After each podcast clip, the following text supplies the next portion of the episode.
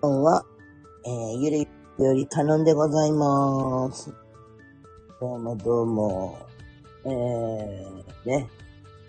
今日は9月24日日曜日の、今は1時夜中のね、26分でございまして。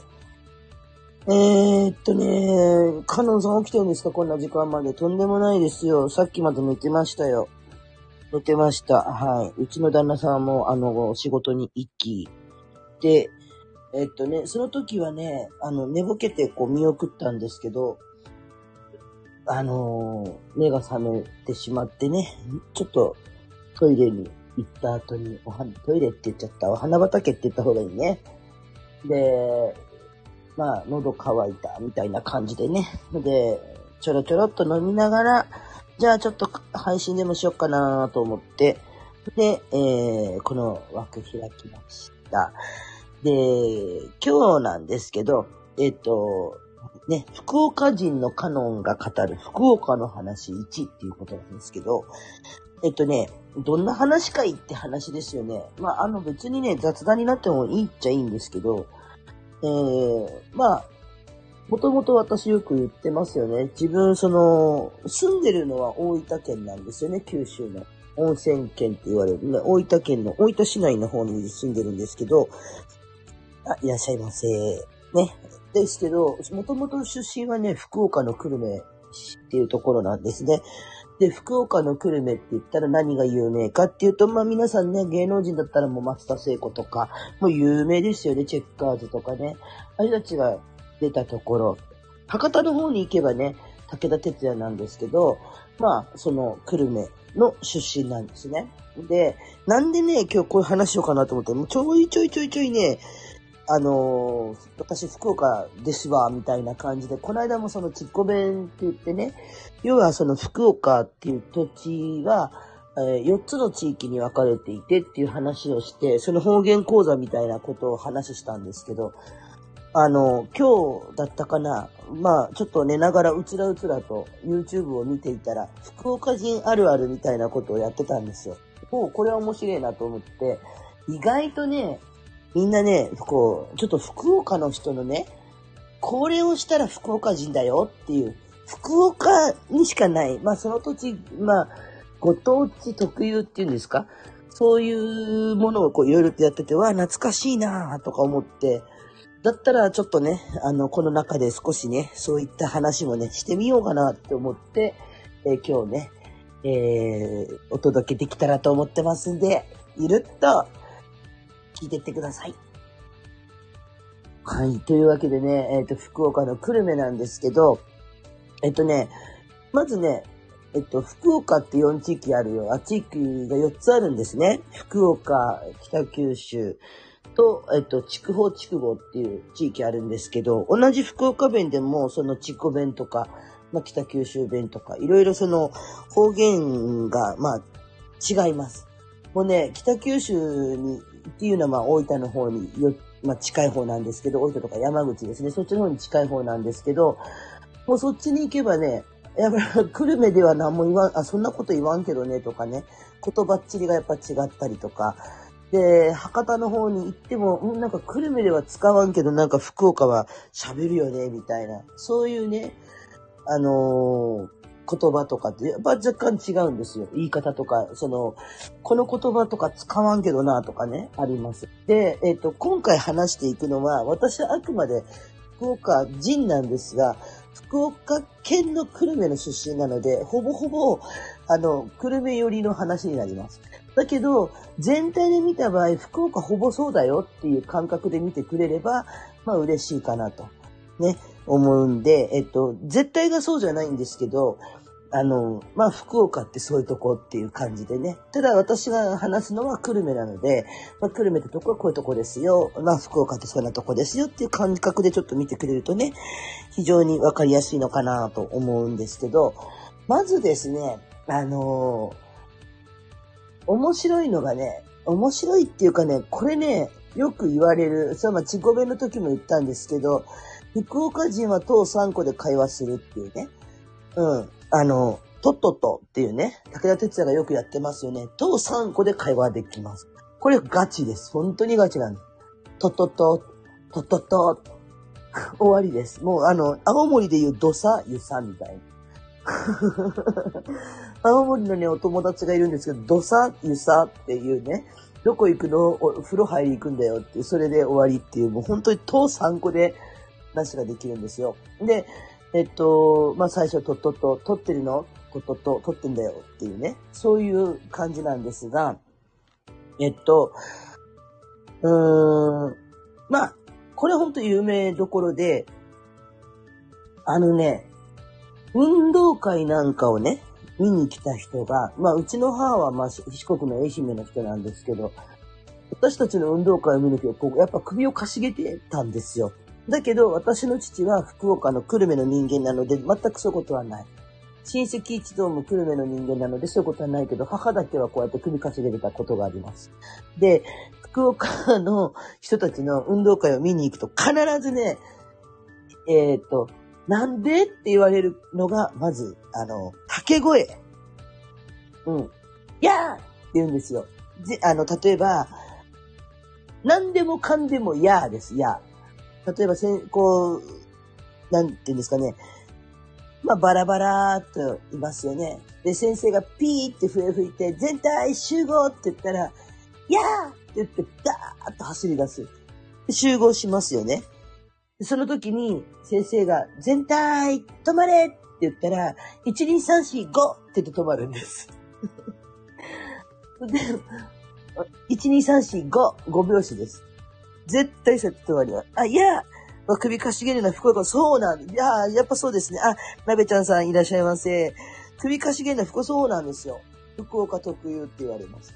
でね、あの、それを見た人が聞いたのが、やーって何って言うて、だから掛け声なんですよね。やーって言って、もう運動会の練習の時は必ず先生が号令で、走れとか言われたら、絶対やーって、もう何を言ってはいけないんですよ。やーしか言えないんです。やーって言って、わーって走って、止まれって言われたら、1、2、3、4、5って手を下ろして止まります。普通は、全体止まれって、1、2って止まるでしょピッピ、1、2、ピッピ、1、2って言って止まるじゃないですか。みたいなんですね。だけど私は1、2では止まれないんです。止まれません。どうやったら1、2って止まるのって思いました。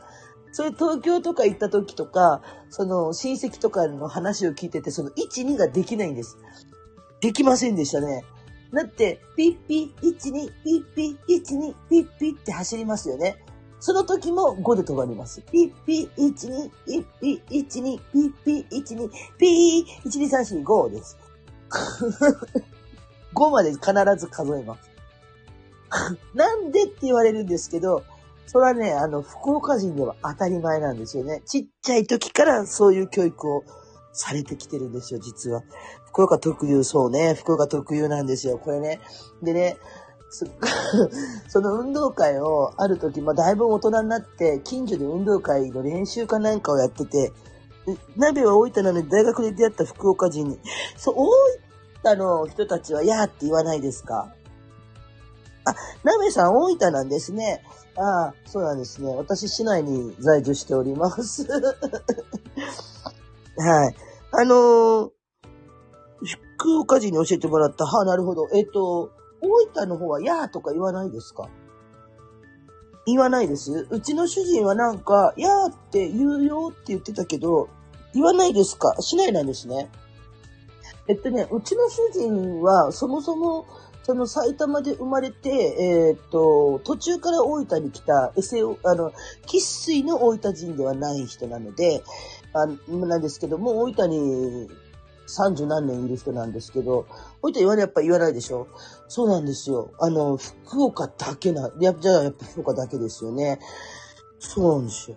12345は言います？そしたら。12345! 全体止まれ !12345! ってやります？それやらないと思いますよ、多分。あの、他県っていうかね、えっ、と、それも言わないですよね。ね。不思議らし、不思議がられるんです。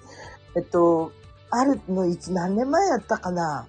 ?7、8年前にね、宗像って福岡にあるんですけど、宗像大社ね、えっと、世界遺産になって神の島がある沖ノ島っていうとこね、またね、それの話もしていきたいんですけど、えっと、そこに住んでた時に、近所に小学校があって、運動会の練習をしてたんですよ。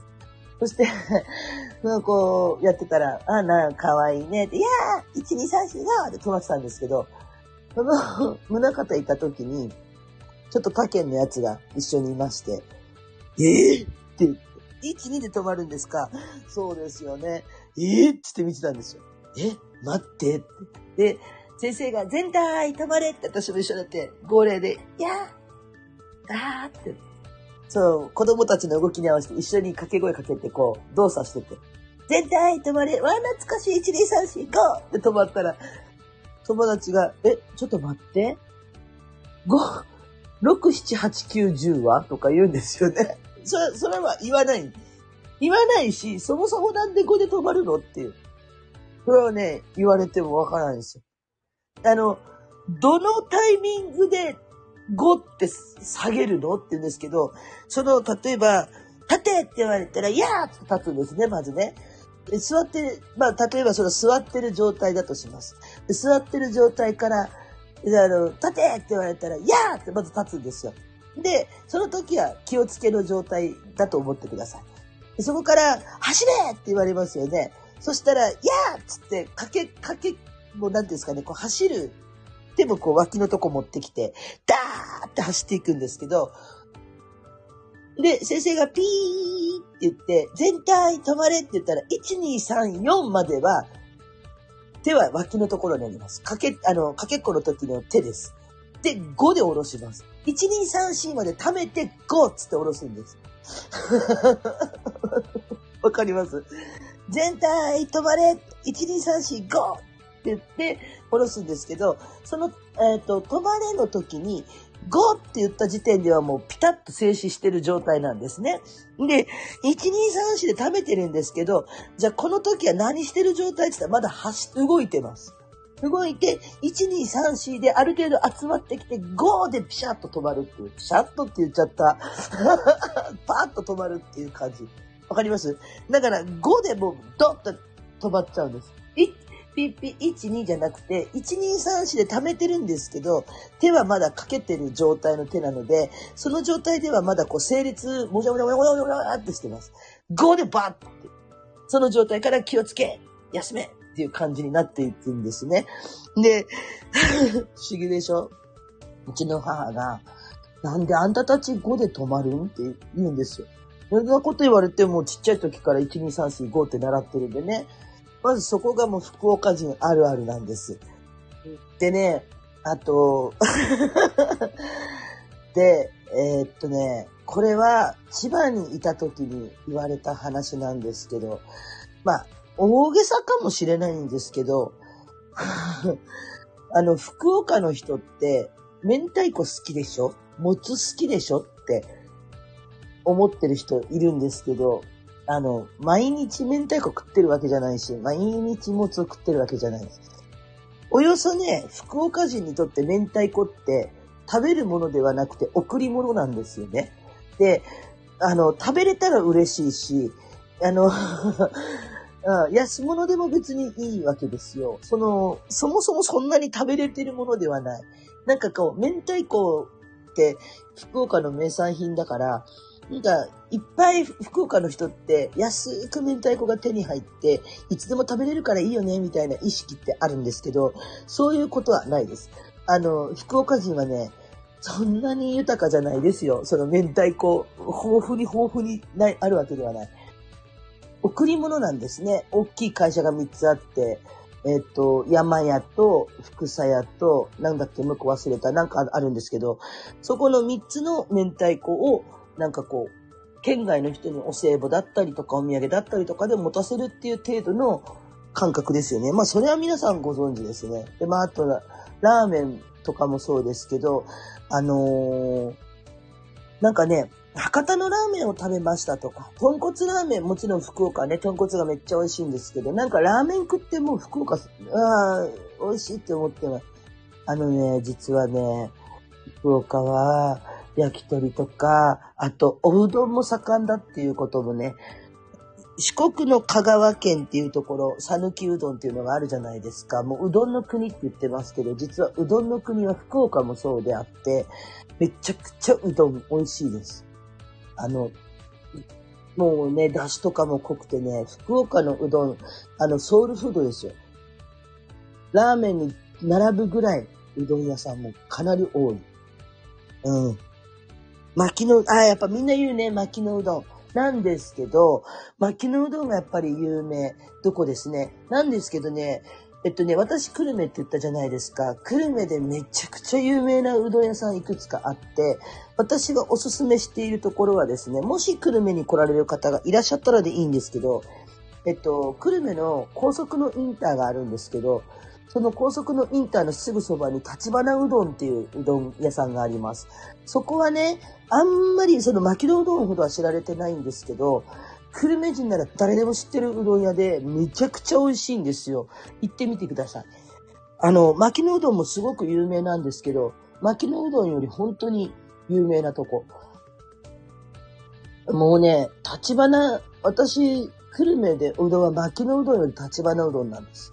入ると、あの、久留米にやってきた芸能人の人がどっかでやっぱあそこの立花うどん美味しいよ食べてみみたいに多分言われてくるんだと思うんですけど、サイン色紙結構あります。有名な人たちの。サイン色紙ずらずらあって、あのー、写真ね、写ってたりとか。でね、私も誰かのラジオで聞いたことあるんですけど、久留米立花うどんってあって、その、いう地元の人に聞いたら、ここがめっちゃ美味しいとよって言われて行ったら、めっちゃ美味しかったから行ってみって言われて、行ったら美味しかった。そこのね、肉うどんとかも美味しいし、あのー、何ですかね、酢飯の、えっ、と、チラシ寿司ですかね？うん、ものすごく美味しいです。あれ、久留米ですけど、インター、久留米インターのすぐそば、立花うどんっていうところですね。もう行ってみてください。巻きのうどんはもう本当有名なんですけどね。このごぼ天とかね、ありますね。はい。で、あとね、たこ焼きはっちゃんですね。もう九州の人誰でも知ってると思うんですけど、福岡人ももちろん知ってます。うん。たこ焼きはっちゃん。あれは多分ね、福岡の話じゃないんですけど、もう広く九州とか、まあ大分の方とかももちろんね、知ってますけど、たこ焼きはっちゃん、これが歌えなかったら九州人じゃないみたいな。歌えます？大分の人。私ら子供の時は、たこ焼きはっちゃんのキッチンカーがこうブーって400円か350円ぐらいで10個入ったたこ焼きのホワンホワンのね、中、あの、中が、外はパリパリ、中ホコホコじゃなくて、ふにゃふわふわふわっとしたね、たこ焼きめちゃくちゃ美味しかったたこ焼きね。あれをね、買ってます。で、今はそのたこ焼きのはっちゃん、お店あんまり見かけないから、寂しいんですけど、時々あの、たこ焼きはっちゃん食べたいなって思う時も、ほんわかほんわあ、そうです、そうです、そうです。ほんわかほいですね。うん。あれが歌える人は、ちょっと福岡じゃないんですけど、あれが歌えたら九州人ですね。もう、ちっちゃい時から馴染んでいれば、あの歌歌えます。全フル歌えると思います。あ、このはっちゃん、惚れきたほい。九州生まれのたこ焼きほい。ほんわかふんわかほんわかほい。ほんわかふんわかほんわかほい。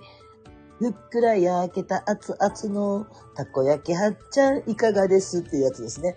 懐かしいと思うんですけど、まあ、あの、私が住んでる大分も、時々ね、あの、聞こえてきたりします。ね。で、まあ、コンビニとか市内のね、ちょっと近所のコンビニで私お仕事してますけど、たまにね、行ったりするときも、あ、なんか懐かしいの聞こえてくるな、みたいな。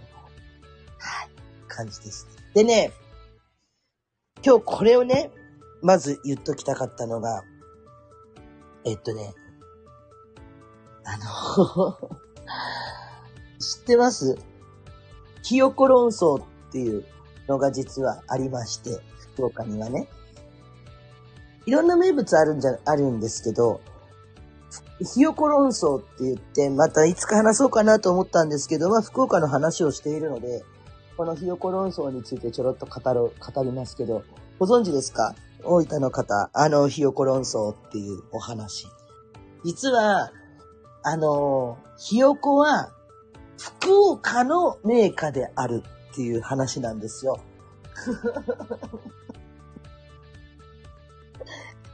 あれはね、福岡のお菓子ですね。うん。私のお土産のそうです。お菓子。ね。私のお友達がですね、東京にいる頃に、その、まあ、て、私専門学校で東京行ってたんですけど、そのお友達が、に、の家にちょっと世話になったことがあって、そのお礼で福岡までちょっと一緒に帰ろうっていうことになりました。帰省するときね。で、あ、すいません。でね、その飛行機で、まあ、えっと、その友達を連れて、久留米の実家まで帰省することになったんですけど、その友達が何を持っていけばいいだろうと、うちに。手土産なんかいるよねって言ったら、ああ、東京バナナとかでいいんじゃないみたいなことを言ってたんですよ。そしたら、いや、ダメだよって言って、だからその子は東村山だったんで、東村山名物でも持っていけばいいんじゃないのって言ってたら、いやいやいや、羽田でなんか買うわっていう話をしてたんですけど、ポロって言ったのが、ひよこ持ってこうって言ったんですよ。で、え、いや、どこに行くか君分かってるがいいと。あの、福岡人にね、ひよこを東京からわ、の人とか、こう、宮お土産です、なんつって、たまに持ってこられる方いるけど、それって喧嘩売ってるからねって言ったら、なんで？だってあれ、福岡のお菓子だもん。そうなっていう、まあ本当に嘘のような本当の話が実はあって、あのね、意外とね、東京の方、関東の方ね、東京のお菓子って言い張ってる人いるんですけど、そもそもあれ福岡のメーカーなのよね。うん。勘違いしちゃダメよ。東京に修学旅行に行った子が、東京土産でひよこを買ってきた。だから、東京メーカーだと思ってました。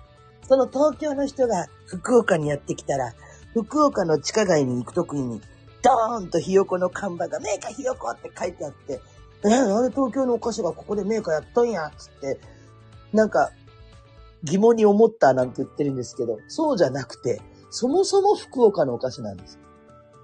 で、福、ひよこ論争っていうのがあって、その要は、あの、何にも知らない関東人がね、関東とか、まあ、向こうの方から来た人が、竹の人がお土産に、そのひよこをもたまに持ってきた人がいたと。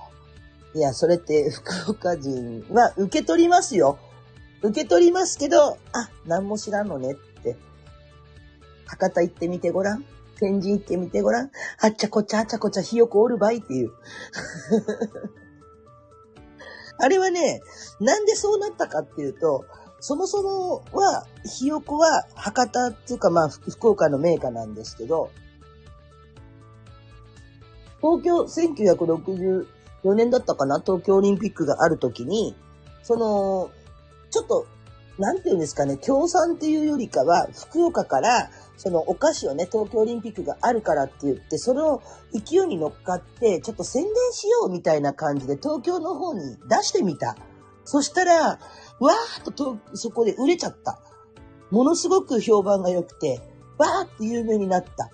うん。で、東京でも販売されるようになって、そのうち東京ひよこっていうのができて、だから、確かね、会社は違ったかもしれない。兄弟会社だったかなうん、だったかと思います。で、その、そういういきさつが実はあるんですよ。東京に来たのが後です。で、もうひよこの本社の人は別にどっちでもいいですよ、なんて言ってくれてるんですけど、福岡人からしたら、おい、ひよこはね、もう福岡のお菓子屋系、いうね。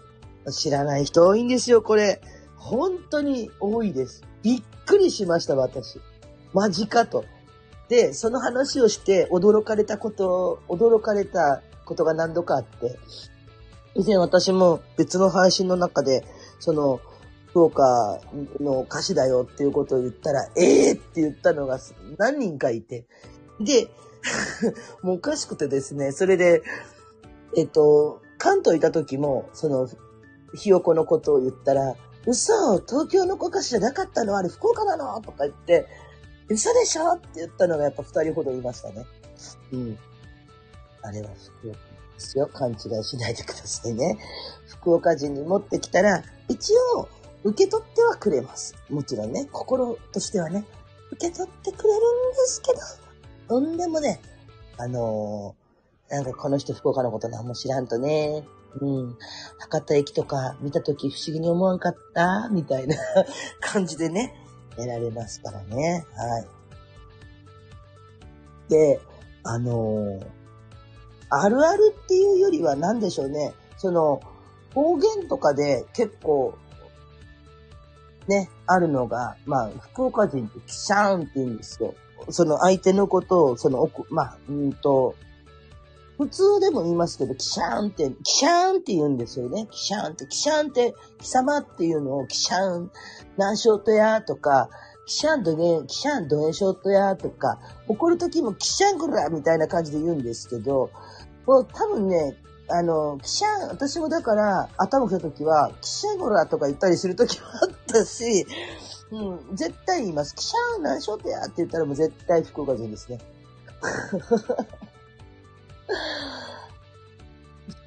大分、私住んで、2018年に来たんですけど、もう5年ぐらいになるけど、大分の人ってキシャンって言いませんよね。あんたさ、とかやっぱ言うんじゃない？だけど、キシャンはね、もう多分福岡独特だと思いますよ。キサマーって絶対キシャゴラとかね。うん。あとね、なんかなぁなんかこう、福岡のことでこれわかんない。これびっくりしたっていうことって多分あります？あ、そうそう。あの、博多どんたくのね、認識についてなんですけど、博多どんたく、ね、皆さん、あの、有名じゃないですか。ね。あれ、青森で言ったらねぶた祭りぐらい有名じゃないですか。四国で言ったら阿波踊りぐらい有名じゃないですか。でもね、あの、ご存知ない方もいらっしゃるんですけど、私ら久留米の人間、ほぼほぼ博多どんたくあんまり行かないんですよ。うん。あれね、よその人ですね。あそこ見に行ってね。行かないですね。もうだってテレビで見れるしっていうのもあるんですけど、えっと、なんで行かんかっていうとね、まずね、一言、私、久留米弁でちょっと感想を言うと、あげな紐洗い、どれが行くかい？っていう。もう本当にね、あれ見に来てるのって8割他県人です。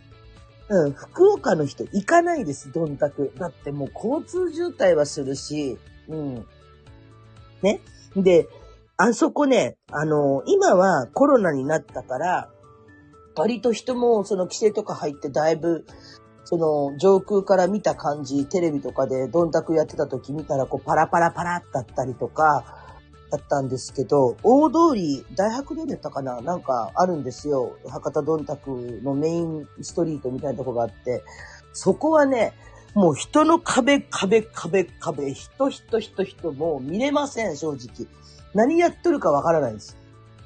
しゃが、しゃがわんなあんたみたいに言っても見れないんですよ。こうやってこう背伸びして、あ、あ見れん見れん見れん、あれなんか言った、あ全然見れんが、みたいな感じ。だし、その、出店に行きたくてもその流れにこうついていって、うまいタイミングでクリッ、クリって出ないと、もうとてもとても、あの、あ、私、あそこにトルコアイスあるけん食べたいわ、と思っても、そんなパラパラ、じゃああのトルコアイス食べ行って、じゃああそこ食べ行ってとか、そんなこと全くできませんので、だからね、疲れるだけなんですよ。それ分かってるんで行きません。キャナルシティにもそんなに行きません。買い物、もう地元の人が買い物ぐらいかなそんな珍しいものじゃないんですよね。うん。だから、認識がね、あの、福岡人って意外とね、そういうとこドライ。うん。うん、どんたく、あ、どんたくがあるけん、どんたく見に行こやって言って、うちの親戚なんかも実家いた頃遊びに来て、どんたく連れてって、なんて言うけど、私言ってましたもん。ああ、ゲーナイも洗いに行きたいと、って。あーって言われて、まずその、パレードなんか見に行こうと思ったら、まず車をどこに止めようっていう話になるんで、止められないから、そしたら、じゃあ電車で行こう。で、電車で行って、まあ会場に行ったとしても、その、今度は会場に行って見れないんですよ。で、じゃあ例えばイカ焼き食いたい。イカ焼きもずらずらずらっとあるにはあるんですけど、あそこのイカ焼きなんて言ってても、その人の流れがあるから、それに乗っかっていかないと逆らい、人のその流れに逆らえないみたいな。もうね、キュッっていう感じ。で、どっちかっていうと多分、山笠の方がいいんじゃない？博多山笠の方が楽しいんじゃない？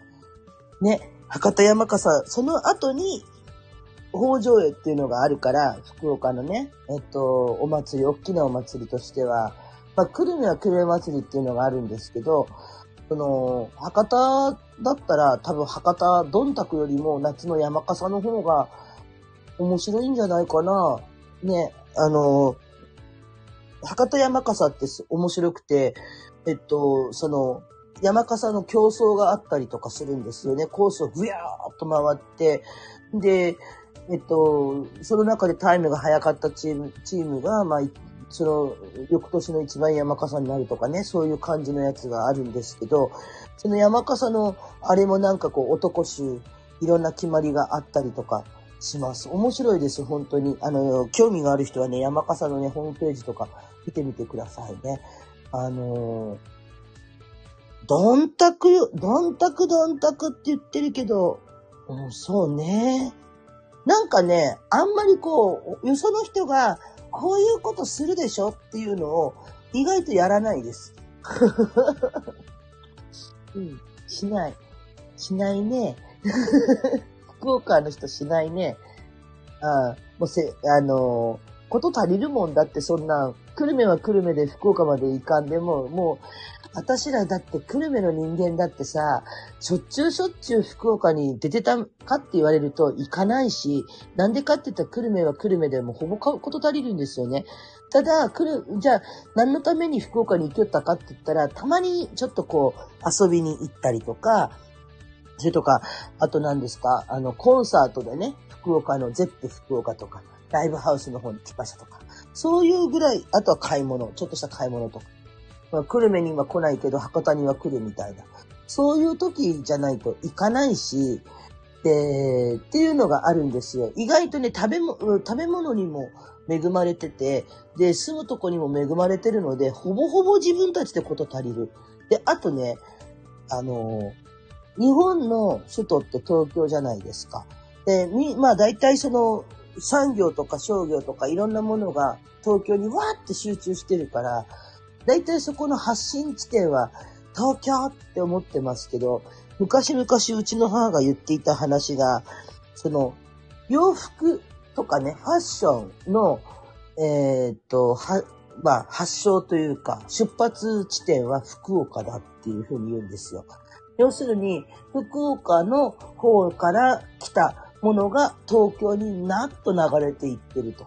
だから、えっ、ー、と、東京にはないけど、福岡には結構おしゃれなのがあったりとかするっていうね、結構そういうところです、福岡ってね。そう。で、ちょっと話を少し戻すと、あのー、まあ、有名どこでは豚骨ラーメンなんですけど、この豚骨ラーメンね、あのー、博多ラーメンで食べた人が、あ、もう福岡の豚骨ラーメン食べた、美味しかった、美味しかったって思ってる人が多いんですよ。それって違います。さっきも言った時、言ったんですけど、まあ、うどんとかもあるよ、なんて言ったんですけど、あのね、何が、なんでかっていうとね、福岡のラーメンって味が変わるんですよ。北九州も、ね、それから、えっ、と、北九州とかね、筑豊、そして、まあ、筑後、福岡って地域4つあるよって言ったじゃないですか。でね、その4地区がきちっきちっと分かれてるわけじゃないんですけど、ほぼほぼ筑豊の方の豚骨と、それと、筑後、私たちが住んでる久留米の方、まあ、それは久留米ラーメンって言うんですけど、その久留米ラーメンと、えっと、博多とか長浜ラーメン、博多ラーメンと長浜ラーメンですね。あるんですけど、味が全然違います。うん。タイプも違います。で、もう一つ言うと、大盛りっていう制度がありません。うん。えー替え玉になります。ね、ラーメン大盛りっていうのは存在しないんですよ。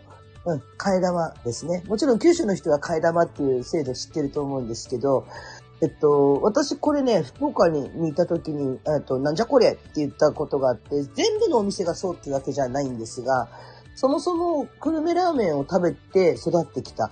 私の血液は、それこそ豚骨で流れとる場合って言ってもいいくらい、豚骨ラーメンを食って育ってきた久留米人の私から言わせると、博多ラーメン、長浜ラーメン、薄いです。あっさりしてます。だからそのラーメンを食べて、あ、あっさりしとって、でもあっさり、でもちょっと、あの、豚骨のこってり感あって美味しかねーって言う言う人いるんですけど、いやいやとんでもない。久留米ラーメンもっともっとこってりしてます。だからね、福岡の方に行くと、あのえっ、と、替え玉が出てくるじゃないですか。その替え玉が出てくるときに、ちょっとね、お醤油の瓶みたいのが一緒にドンってある場合があります。ついてくる場合があります。そのお醤油の瓶は何使うと？って言ったら、替え玉のそのラーメンの丼の中にドボッと替え玉を入れたときに、そのタレをね、ピューって入れて、味を調整するためのもの、まあラーメンの出汁みたいな感じのやつがあるんですけど、結局ね、味が薄いので、あの、替え玉を入れて味が薄くなってしまうから、それを入れて濃さを調整するっていうやつが実はあるんですよ。ということはそれほど薄い。ただね、久留米のラーメンは、そういう出汁って出てきたことが一回もないですね。うん、ないです。あのーもう濃いもん。濃い濃い、まあ濃い、本当にドロッとしてます。まだしてます。あのーなんかね、私、時々その、久留米に行ってね、ラーメンずっと食べてたんですけど、たまーにさ、今ぐらいの時間にこう、携帯とかフャー電話かかってきて、友達から、あの、カノン、腹減ったっちゃけど、まあ男友達が多かったんで、男の子から電話かかってくるんですよ、寝てたら。まあ、カノンか。俺俺、あんさ、腹減ったっちゃんって言って。ああ、おな、そうなんで、つったら、ラーメン食いたくねとか言われる。どこ行くん？つって、今空いてる時間、空いてるとこないやろ？って言ったら、そしたら、いや、あの、もう、久留米の店じゃなかやんって、長浜のラーメン食べいかんとか言われて、で、その、博多ラーメンとかを久留米人が求めて行ったりとかね、してました。ほな、あの、結局ね、濃いラーメンを食べてるので、薄、たまにあっさりしたラーメンが食べたくなったら、長浜の方に行く。うん。あの、本当に違います。北九州とかも、の方もこってりはしてるんですけど、またちょっと違うんですよね、味がね。うん。あんまりだけど、うん。まあ、有名どこいくつかありますけど、でね、九州の方です、多分有名なのが大砲ラーメンっていうラーメンがあって、これはもう、あの、本当に久留米本店で、大砲ラーメン昔からね、あるんですけど、えーっとね、大砲ラーメン、そうね、大分にも大砲ラーメンあるんですけど、申し訳ない。その、大分で大砲ラーメン食べた時に、実は、その、尋ねられたのが、久留米のね、ラーメンやろうってどんなって言われたけど、やっぱ少し味違いました。うん。久留米の、な、やっぱ大分の人向きなのかなっていう。久留米の、その、呼び戻しみたいな感じのラーメンってあるんですけど、ちょっとね、うーん、違う、久留米の味ではないかな少しね、違ってましたね。はい。あ、いらっしゃいませ。うん。だから、その私、久留米の人間からすると、博多ラーメンとか、もう本当にね、美味しいラーメンとか、もう屋台のラーメンだったら本当美味しいんですよ。美味しいけど、その、やっぱね、ちょっと味違いますね。なので、その福岡に来られた方はね、やっぱその北九州の筑豊ラーメンとか、長浜ラーメン、博多ラーメン、久留米ラーメンまで食べて、しかも、おうどんも食べて、ほんでもって、焼き鳥も有名なのでね、焼き鳥とかも食った上で、帰られて、うん、福岡制覇ぐらいの、もうそれで、制覇入り口？ぐらいですかね。明太子をお土産に持ってね、それで、あの、福岡の味はってね、それをやってみるのもいいんじゃない？ああ、そうとね、あとね、えっと、福岡人。あるあるで、肉まんに酢醤油をつけて食べます。うい大分もやるよね。あの最近私知ったんですけど、うちの主人もなんか、あの酢醤油で食べてたので、大分もね、酢醤油あったみたいですけど、東京にいた頃、肉まんを買いに行ったんですよ。千葉か。千葉行った時にね、な、冬に肉まんを買いに行ったら、からしいりますかって言われたんですけど、いらないです。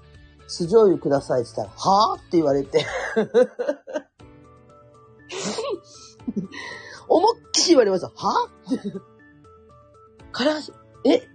酢醤油ないんですか？って言ったら、はみたいな。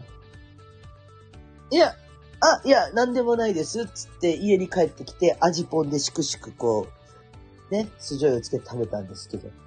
あの、その文化って多分福岡ですよね。もう多分それしたら福岡人、九州人。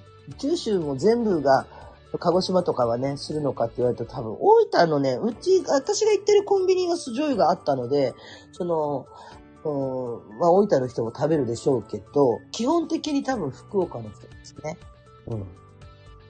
そう、いろんなね、お菓子、福岡から来たお菓子とかもね、私最近、そのコンビニでバイトしててすごい嬉しい限り見てるんですけど、あのまあ、この間、ちょっと肉まんをね、食べた時、久しぶり味ぽんべちゃべちゃつけて食べて、まあ、美味しい、美味しい、美味しい、ふおふおふおふおつって食べてたら、まあ、大体東京の人とかが、え、肉まんを酢醤油食べてるってどういうこと？どんな味がする？っていうんで、あの、餃子をね、酢醤油でつけて食べてく、食べてる感がシューマイみたいな感じって言って言うんですけど、で、静岡の人とかね、東北の方の人にね、その味を伝授して、あの、肉まんには酢醤油っていうのをね、ちょっと日本全国に広めていけたらなと。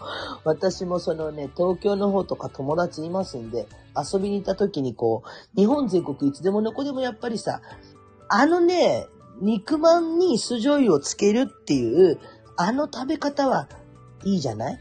ね？できないんだよ。もうあれじゃないと食べた気がしない。おでんには柚子胡椒。まあ好き嫌いありますよ。福岡人がみんなそうだっていうわけじゃないんで、さっきも言ったんですけど。だから柚子胡椒も結構使いますよね。うん。だから私はやっぱおでんとかにはこう柚子胡椒とかね。で、肉まんにはこう、味ぽんとかね。まあ酢醤油ね。それはね、もう本当に、当たり前？福岡人だったら。うん。っていう感じですか。はい。あと、その、これは千葉にいた時に、もうあるあるで、これ大分でも見なかったんですけど、多分大分の人も知らないと思うんですけどね。えっと、給食にね、なんていうんですかね、あの、アイスクリームが出たことがあるんです。出る、出た時があって、ムースのアイスクリームっていうのが実は福岡にはあって、えっと、パッケージ今変わってなければ、パッケージはピンク色のパッケージ。で、中はもうムースなんです。牛乳ムース。うん。牛乳ムースのちょっとスティック状みたいな感じのやつなんですけど、それをこう、ニョニョニョって出して食べる感じなんですよ。もう、あの、どっちかっていうと、ちょっとマシュマロ凍らしたみたいな、食感としては柔らかいような、硬いような、バリバリっとした感じじゃんでもないし、こう、サクッ、ふわみたいな感じの食感なんだけど、えっと、ムースって、こう、紫みたいな紺色っぽい文字でムースって書かれてます。カタカナじゃなくて、こう、英語でムース。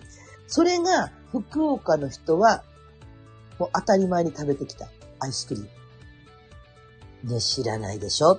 知ってます？ムースのアイスクリーム。多分ね、福岡人しかこれ知らないんですよ。コンビニとか行った時にもうね、あの、千葉のコンビニでバイトしてた時に、そのムースのアイスクリームを見て、いやー、ここで出会ったっつって、大人買いをしたことがあって、たまたま、その、レジを売ってたら、お客さんで来たカップルがいて、その女の子がそのムースのアイスクリームを見て、キャッキャキャッキャ言ってたんです。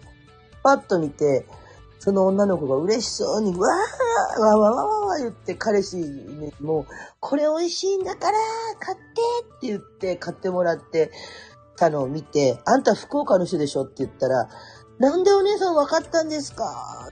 私も福岡やもんって、このアイスクリームは福岡の人しか知らんよねって言ったら、思いっきりそこでもう福岡弁というか、まあ、まあ、その子もちょっと久留米の方だったんですけど、地語弁でビャーって喋ってて、これ、これだって福岡の給食で出るもんねって言ったら、その子はなんか千葉の子だったらしくて、相手の彼氏はね、え、そうなんですか？っていう。そうなんですよ。ムースのね、アイスクリーム、大分の人はご存知じゃないかと思うんですけど、福岡はこれ出ます。出てくる。美味しいんだよね。そのムースのアイスクリームね。大分に来て見たことがなくて、あったらね、あれはね、一度ね、食べてみたいな。またね、懐かしい、あの、あの、白いね、ふわーんとした感じのあの食感ね。あれないよね。私が子供の頃、いろん、なんかこう結構好き嫌いが多かった頃、最初はすごく苦手だったんだけど、だんだん食べれるようになって食ったら意外とうまいじゃないかと思って、めちゃくちゃね、ハマって、もうあのアイスクリームあったら絶対これ懐かしいとか言って、東京とかで見かけたらめっちゃ感激して泣いてるぐらいのね、あれですね。でも福岡県人は大好きな、だと思います。あれ嫌いっていう人もいるのかなあの牛乳味。甘いね、牛乳の、お砂糖を混ぜた感じの牛乳の味ですかね。あの、福岡のね、ムース。ね。そう。そういう感じですね。もういろいろ出てくるんですよ。なんか本当にさ、福岡って面白いなとか思って、あのー、本当にみんな言うじゃないですか。お菓子も、あ、お菓子やなご飯も美味しいし、なんか美味しいけど、さっきの1、2、3、4、5、ね。あれは福岡だけなのか？よその地域ではやってないのか？うん。あとね、もう、あの、からかい言葉で、福岡人にボボって言っちゃいけないよっていうのも言われます。ね。ボボっていうのは隠語なんですね。あの、昔山城慎吾がちょめちょめって言ってましたけども、本当にそれのことで、あの、たまにね、冗談で福岡の男の人に、ボボ集会って言われて、うんって言ったらもう終わりだからダメだからねって。うん、それを聞いたらね、思いっきり嫌だったら断んなさいみたいな。ね、もうそういう隠語もあったりもするんですけどね。面白いですね。地方の話って。ムースはコスモス薬品に売ってると思う。同じものか。あ、そうなの？コスモスにある本当に？わ、食べに行こう。あれはね、本当に福岡のお菓子なんですよ。じわじわっと出ましたね。そう。で、県民賞で一回紹介されたことがあるから、えっと、知ってる人もいると思うんですけど、あのー、まあ私、久留米ってさっき言ったじゃないですか。えっ、と、これは博多とか、その福岡の方の話じゃなくて、久留米の話になるんですけど、久留米にはですね、久留米ホットドッグっていうのがあって、これはね、久留米のソウルフードなんですね。福岡の方がご存知かどうかはわかりませんけれども、その、久留米ホットドッグって言って、木村屋のね、ホットドッグっていうのがあるんです。で、今ね、セブンイレブンにポツポツとちょっとね、出てましたけども、あの、木村屋パンって言って、今はもうちょっとね、業務がフランソワというところに提携しちゃいましたけども、そこでね、昔ね、からね、売られてるソウルフードがあって、もう、このね、ホットドッグを見たら私泣きますよ、こないださ。私が働いてるね、働いてるかバイトしてる、そのコンビニ、どことは言いませんけど、とあるコンビニにね、そのパンがあって、あ、桜井さんこんばんは。ね、そのコンビニにその久留米ホットドッグがね、入ってきたのを見たときにもう感動して、これぐーーつって、はい。一個買って帰りました。はい。一個二個か。食べて。で、まあ、うちの、その、私が行ってるお店は、その二度と入ってきてないんですよ。あ、限定だったのかな？期間限定だったのか知りませんけど、うん。あありがとうございます。ね。久留米ホットドッグってどういうものかっていうと、その、まあ、ホットドッグ用のパンがあって、で、それに、えっと、コールスローみたいなまあ、からしマヨネーズ味のキャベツが入っていて、うん。で、薄っぺたい四角いハムが2枚ペッペッと入ってる。それがクルメホットドッグなんですね。これね、ソウルフード、本当にね、あの、一回県民賞で紹介されたことがあるんですけど、実際は木村屋っていうところはその赤と緑のその柄の紙、ちょっとこう、パラフィンみたいな紙でくるくるってキャンディー状にね、包まれたタイプだったんです。セブンイレブンにあったのは、もうビニールの中にコポッと入って、クレームホットドッグって書いてあって、で、赤と緑のこうラインがピャッと入った柄だったんですけど、あの、食べてみたらね、本当にその、まあ、若干食べやすかったけど、でもね、本当にその久留米の味でした。もう私懐かしくて、これ、これ、これ、これって言って、うちの旦那さんに食べさせてあげたら、旦那さんがこれうまいやんみたいなこと言ってたんですけど、でそれをね、その、うん、これホットドッグ、普通のホットドッグ、じゃあその久留米の人がそれをホットドッグって認識して、本物のホットドッグを知らないのかって言うとそういうことじゃないんですよ。うん。ちゃんと分かってます。分かってるんですけど、久留米のソウルフードとしてあるのはそのホットドッグ。木村屋のホットドッグなんです。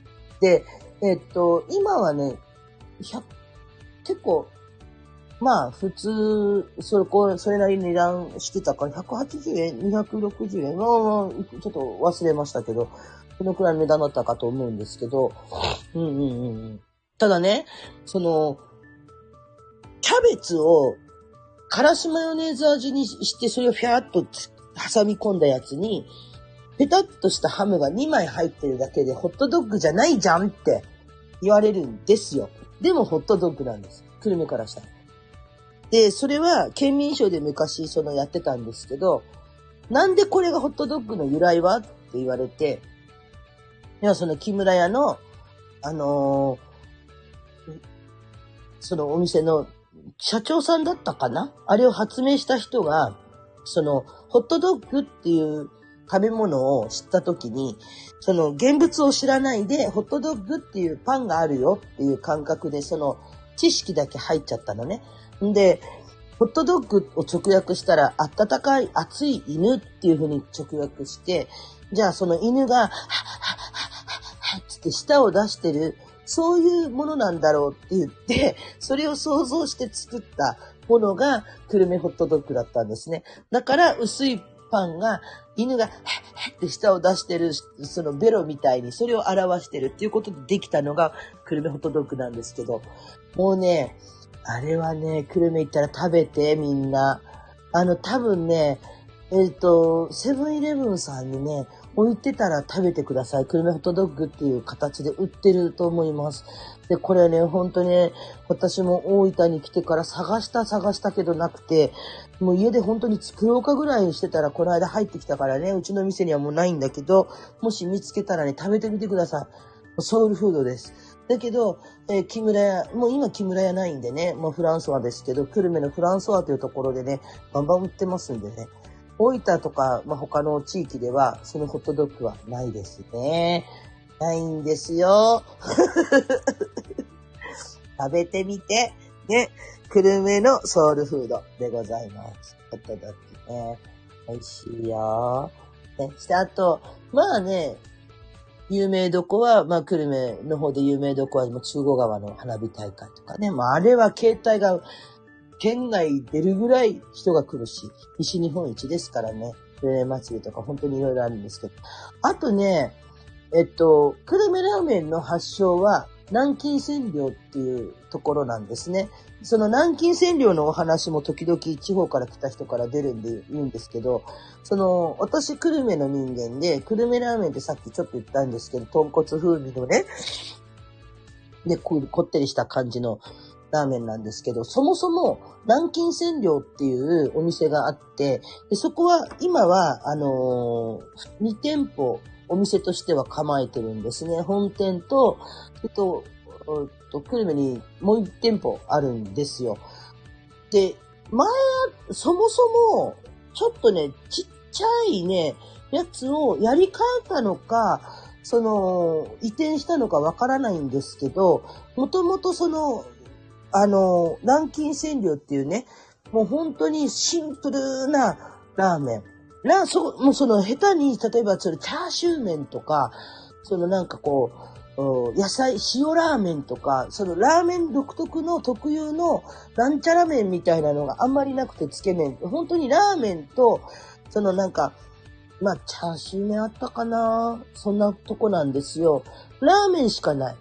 餃子とかもあったかもしれんけど、私、久留米におった時に、その、昔から行ってたお店に行くと、いつもおじさんが新聞を、誰もいないところでこう新聞とか見て座ってて、やってきたら、もう、ね、おっちゃんラーメンちょうだいって言ったら、黙ーとか、ナルト入れて、で、その、ネギをね、入れて、醤油をポロッと垂らして、で、豚骨スープを入れて、チャッチャッチャッチャッチャッって湯切りしたラーメン、シャッとネギとかね、入ってくるんですけど。もうそれをね、一杯350円、当時ね、食べてた時、うん、ああ、やっぱいいなと思ってたら、南京占領論争っていうのがあって、その南京占領の屋台と南京占領の屋台あるんですけど、そのお店とどっちがうまいかって話になったんですよ。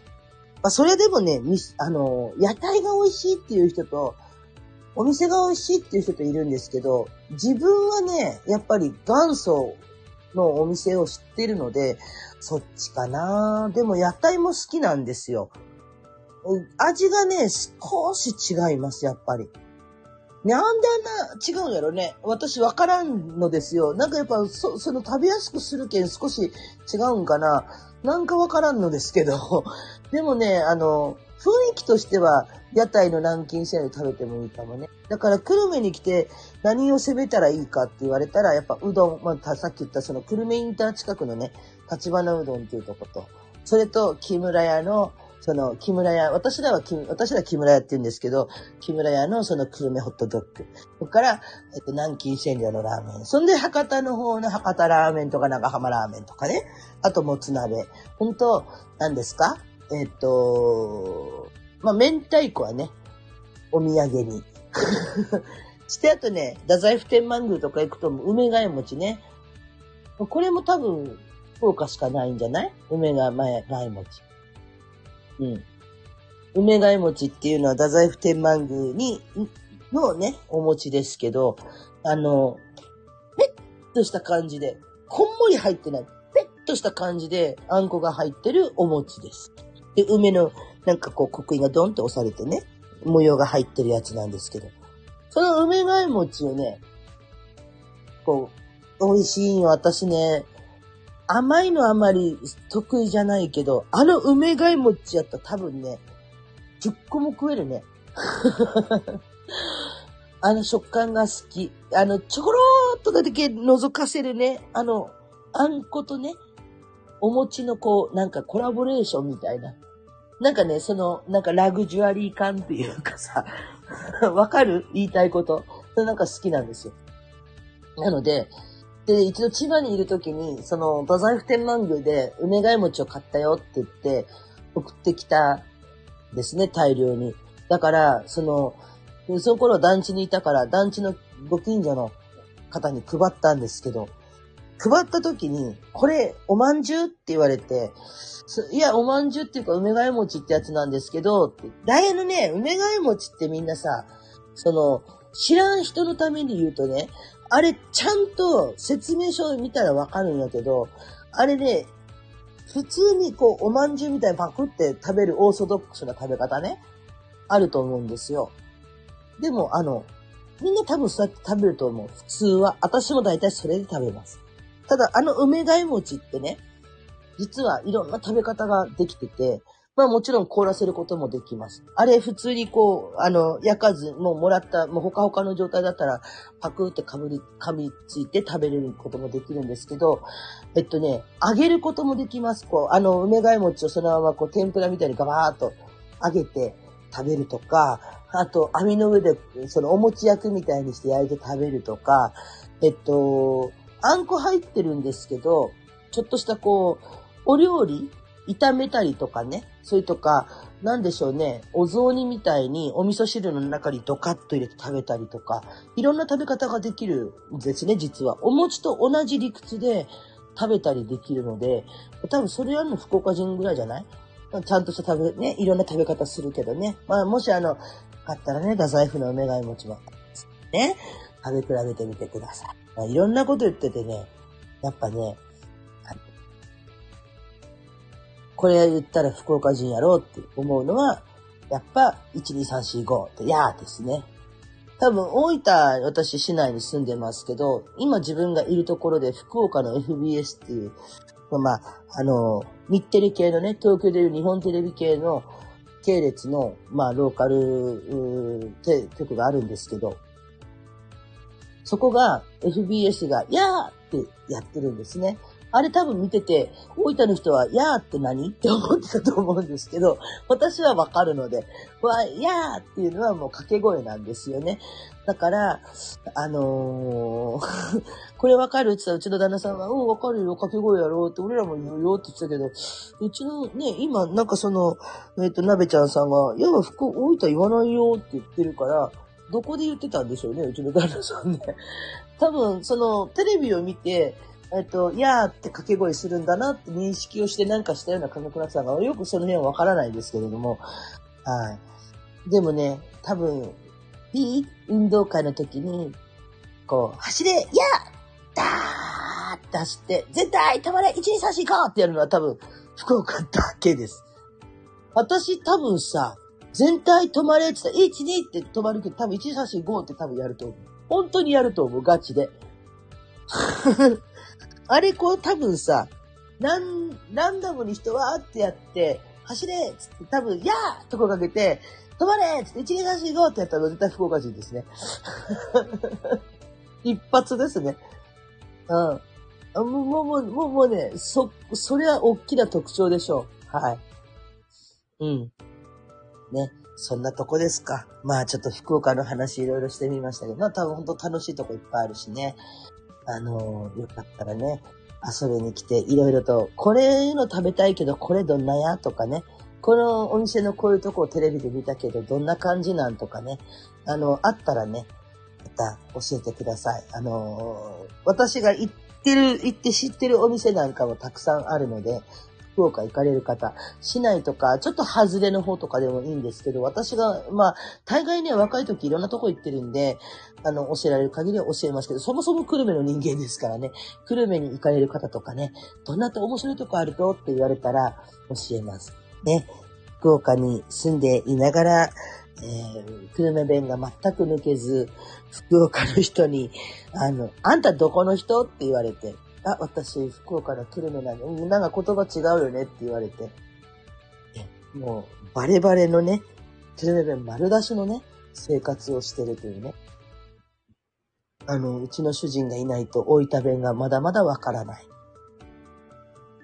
そんな私がですね、前のそのチーコ弁の時も話したんですけど、大分に来てまずびっくりしたことが、大分の女性ってやっぱ言葉きついね。びっくりしました、最初。本当に。私怒られたかと思ったんですよ。久留米も大概福岡の方できつい方なんですけど、わあ、大分の女の人怖かーと思って、エスカー、エスカーって怖いって意味なんですけど、エスカーと思って。